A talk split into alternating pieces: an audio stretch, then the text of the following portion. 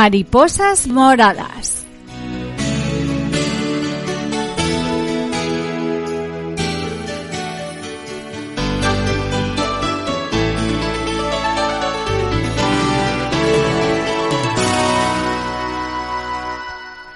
Muy buenos días a todos. Bienvenidos una semana más a nuestro programa Mariposas Moradas, donde damos visibilidad a las personas que padecen lupus y trabajamos para sensibilizar frente a los problemas y clínicas que esta patología presenta. Somos una herramienta para hacer más fácil, más llevadera este tipo de enfermedades crónicas y autoinmunes. Hoy vamos a hablar con Aurea Jiménez Pierra, licenciada en Psicología por la Universidad de Barcelona, tesorera de la Asociación Catalana de Lupus Eritematoso Generalizado y secretaria de la Federación Española de Lupus.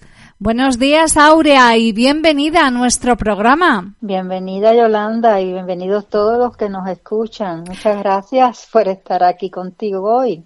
Es un placer tenerte invitada a nuestro programa porque además de ser amiga personal, eres una persona muy implicada en las asociaciones, en las organizaciones de pacientes y hoy vamos a tocar un tema muy importante contigo como es la autoestima y el papel que juega con los pacientes. Háblanos, explícanos, ¿qué es la autoestima?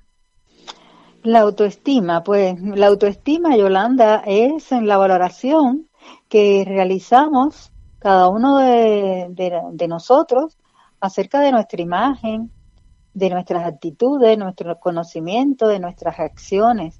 Es decir, cada uno de nosotros eh, tenemos una autoestima, es decir, todos tenemos mm, la autoestima en mayor o en menor grado, ¿sí?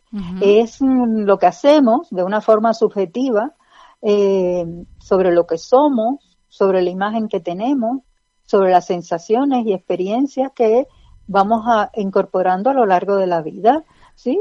¿Y de qué depende la autoestima?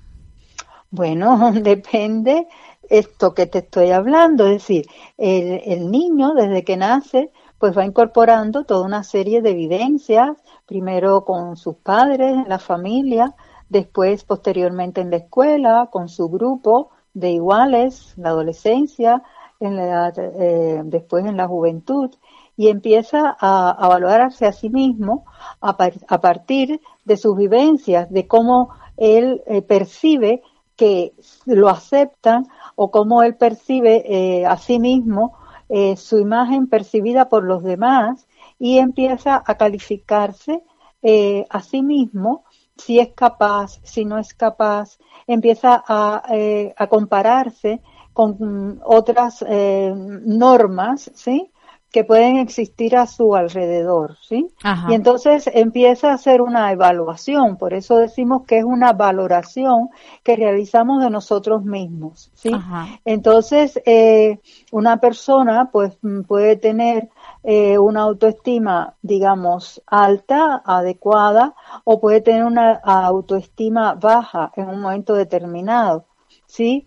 Entonces, eh, ¿qué pasa? Que podemos pasar en la vida por mm, experiencias, podemos pasar por momentos, no quiere decir que siempre la autoestima sea eh, inalterable, podemos tener momentos en que nuestra autoestima pues es más baja porque hemos pasado por momentos que hace que eh, nos veamos, ¿sí? O nos percibamos con eh, una por debajo de los demás que tienen la misma edad, la misma, el mismo condiciones de vida y las mismas situaciones que nosotros. O, eh, y entonces esto nos hace sentirnos por debajo de, de los demás, ¿no?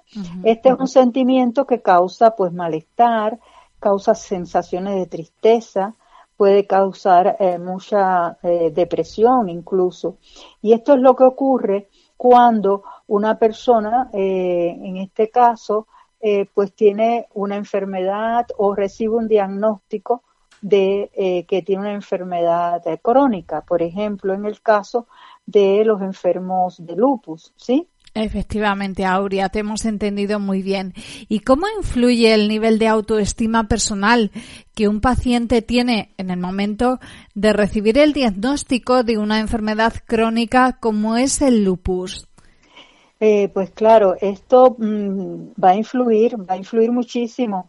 Imagínate pues un adolescente o imagínate pues una persona en plena juventud que, que pues recibe este diagnóstico. Esto hace que eh, se establezcan determinadas limitaciones a su vida, ¿sí? Que se establezca a partir de ese momento, eh, pues mm, en el caso, por ejemplo, del lupus, pues eh, que el sol, ¿sí? Pues le va a hacer daño, es decir, que no puede exponerse al sol, eh, o que no puede porque va a sentir un cansancio extremo, pues quizás hacer un deporte o practicar un deporte con la misma intensidad que hasta el momento lo practicaba, o que, es decir, va a limitar eh, en algunos casos, no queremos decir que en todo, quizás va a limitar porque puede tener algún órgano importante afectado, de momento va a limitar su actividad. Esto hace que esta persona se sienta disminuida, se sienta realmente incapacitada para seguir eh, llevando eh, mm, su vida diaria, lo que hacía hasta ese momento. Por supuesto, en ese momento no nos gustamos, eh, pensamos que nos han limitado esa, esa enfermedad y que esta enfermedad no es una enfermedad temporal, que es una enfermedad crónica. Entonces, claro, mm, esto nos causa una tristeza profunda, nos causa desaliento y eso puede hacer que nos veamos a nosotros mismos por debajo de los demás por debajo de nuestro grupo con el que hemos salido, con el que hemos compartido experiencias. Entonces aquí se produce mm, un duelo, realmente un duelo porque se pierde la salud. Y esto a veces cuesta, cuesta un, tiempo em, retomar, eh, eh, aceptar, ¿sí? Si se quiere decir, eh, o retomar de nuevo nuestra vida aceptando hasta cierto punto o aceptando realmente que podemos vivir con esa pérdida o con esas limitaciones, haciendo la vida de otra manera, eh, con esas limitaciones y haciendo otras actividades placenteras, pero que quizás no con la intensidad o no de la misma forma que hacíamos antes.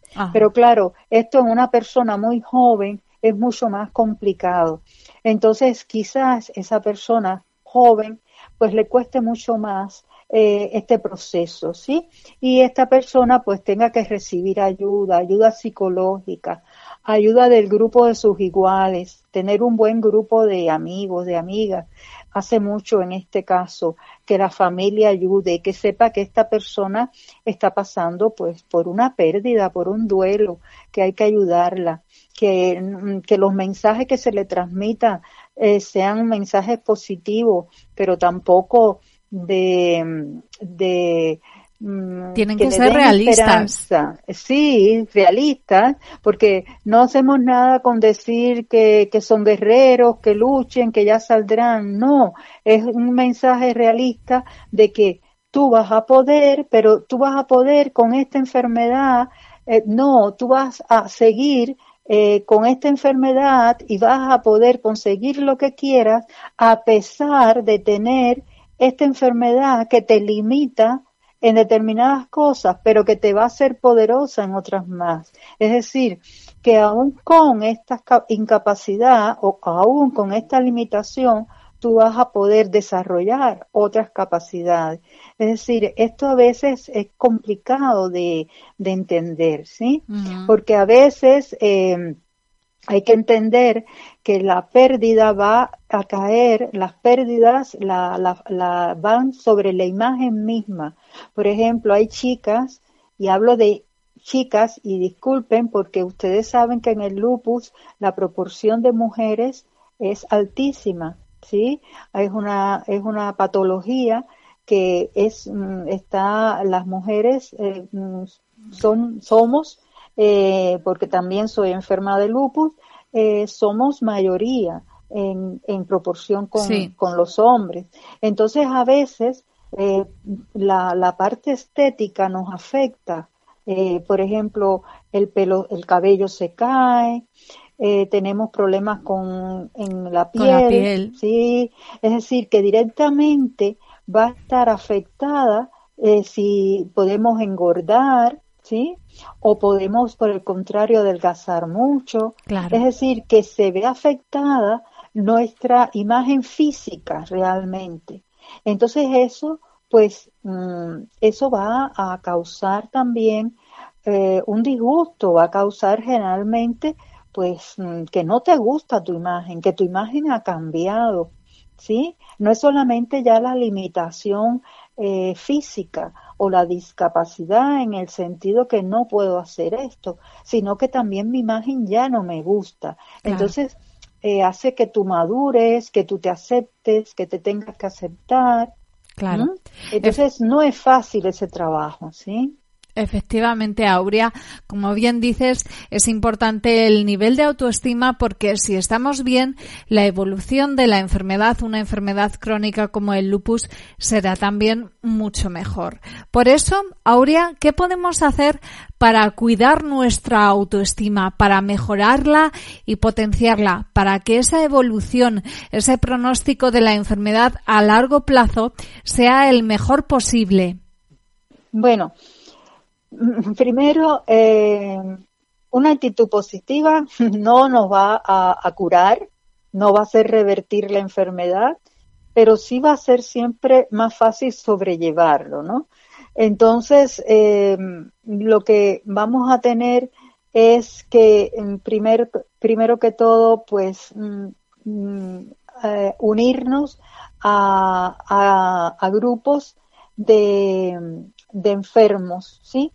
Eh, mm, hay asociaciones de, de lupus eh, en, a, nivel comunitario, a nivel de, de, provincia, conocer dónde están esas asociaciones y, y dejarse eh, guiar por personas que han pasado por este proceso, buscar ayuda psicológica de profesionales en el caso de que la persona lo considera oportuno porque se siente eh, pues muy desbordada, porque piense que está en un proceso de depresión o un proceso de tristeza muy profunda, ¿sí?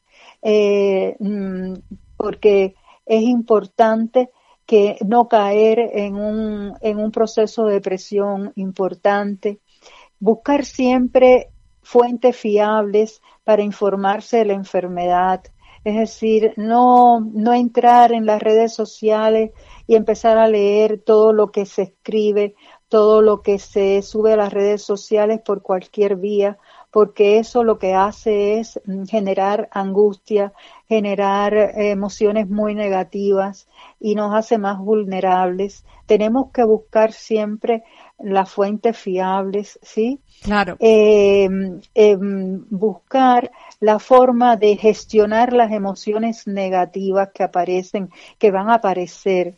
Entonces, ¿cómo las gestionamos? Pues buscando maneras de gestionarlas, de canalizarlas. Hay muchas personas que practican el mindfulness, que practican, por ejemplo, la escritura terapéutica, o que, bueno, van a buscar ayuda psicológica. ¿Por qué?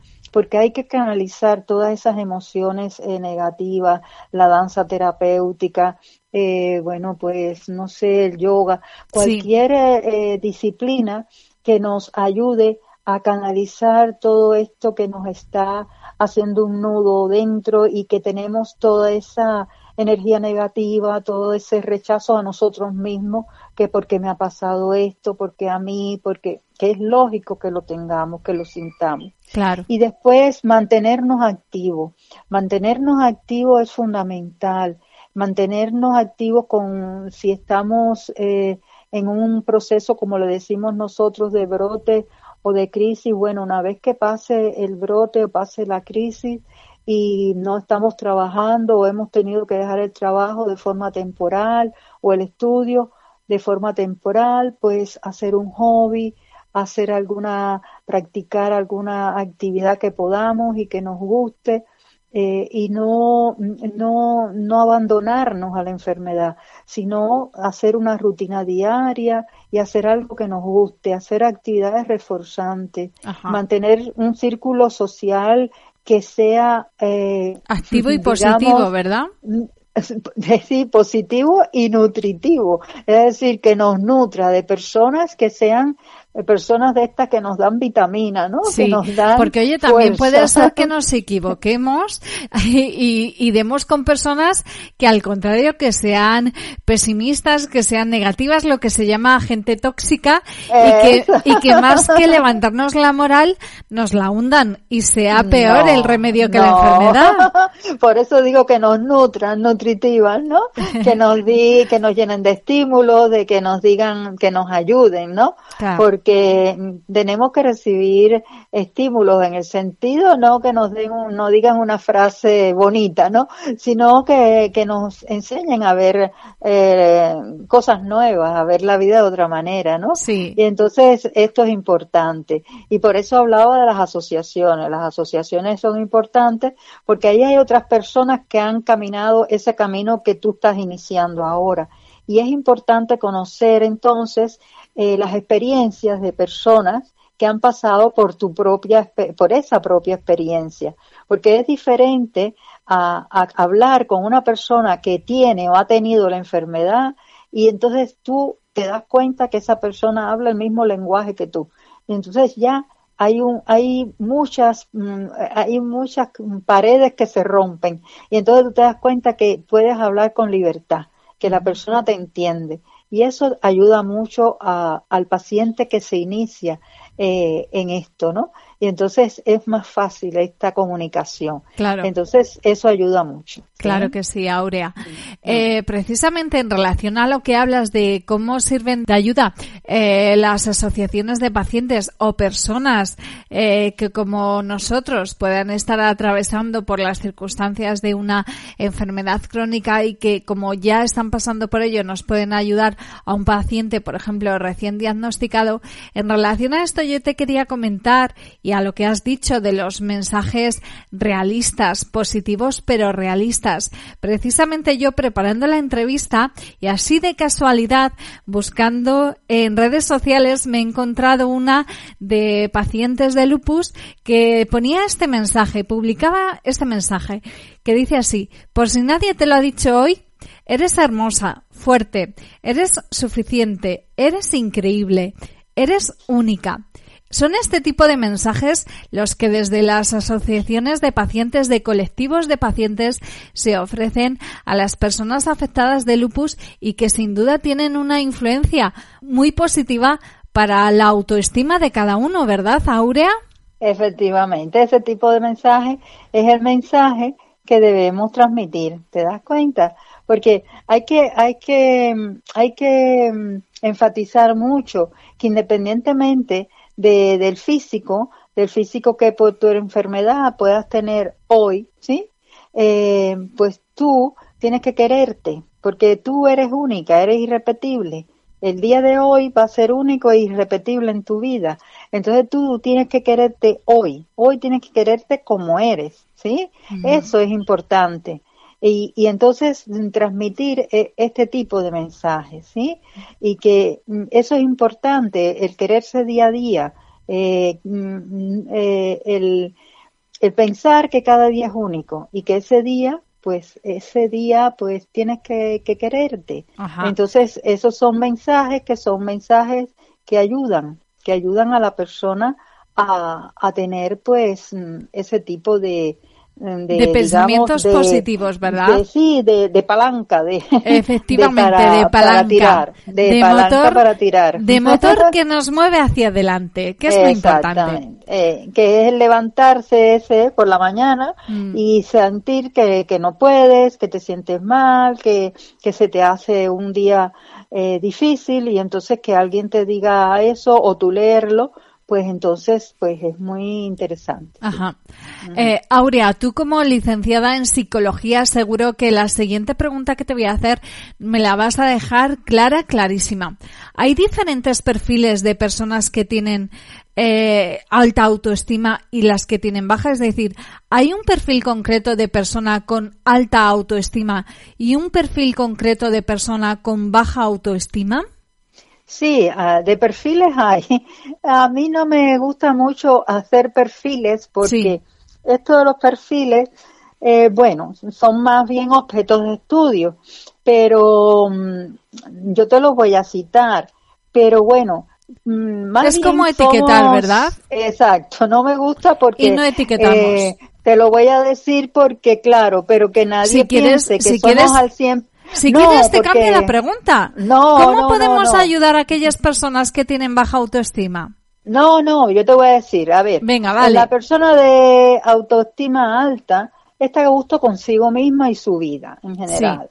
Yo conozco personas en concreto que tienen eh, lupus crónico con que están en una situación que no tendrían que tener una autoestima alta y la tienen. ¿Por qué?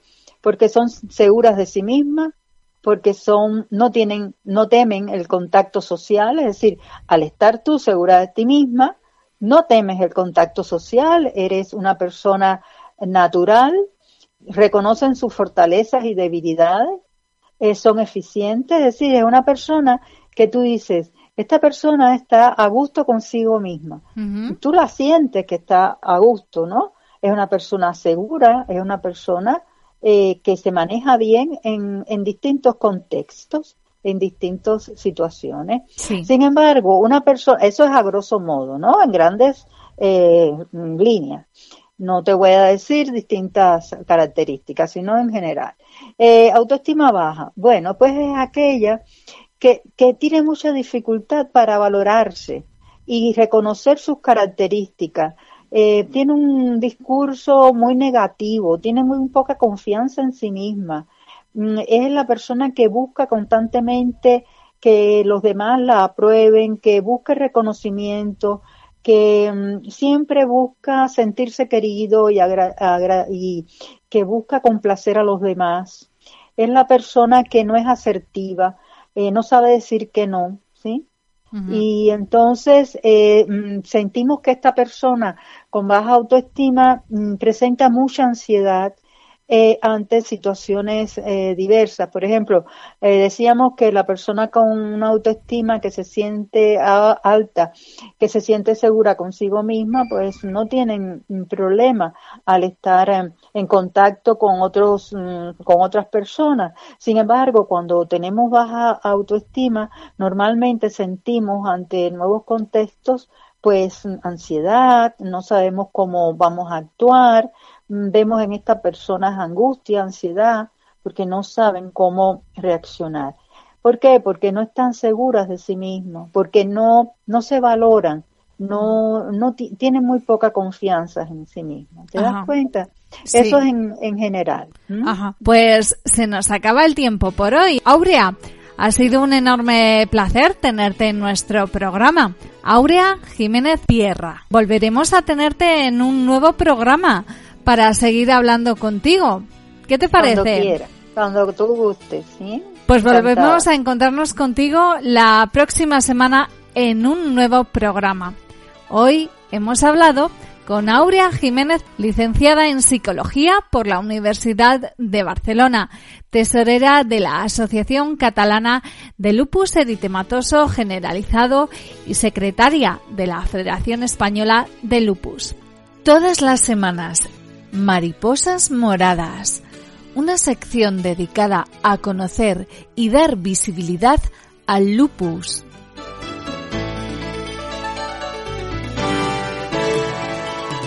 Se estima que en Castilla-La Mancha hay dos millares de personas afectadas por esta enfermedad autoinmune que necesita del apoyo y la comprensión de la sociedad para tener más y mejor calidad de vida.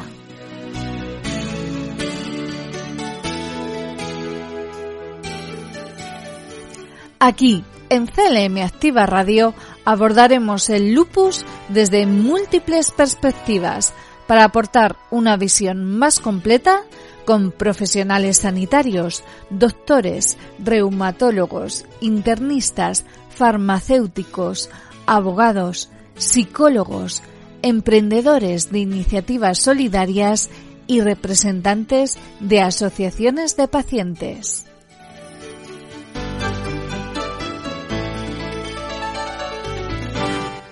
Todas las semanas, Mariposas Moradas, en CLM Activa Radio, la radio más social de Castilla-La Mancha.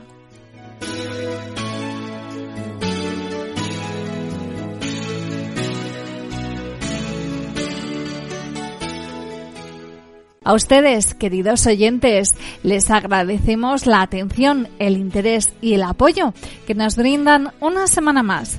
Recuerden que volvemos a encontrarnos aquí la semana que viene. Hasta entonces, sean muy felices.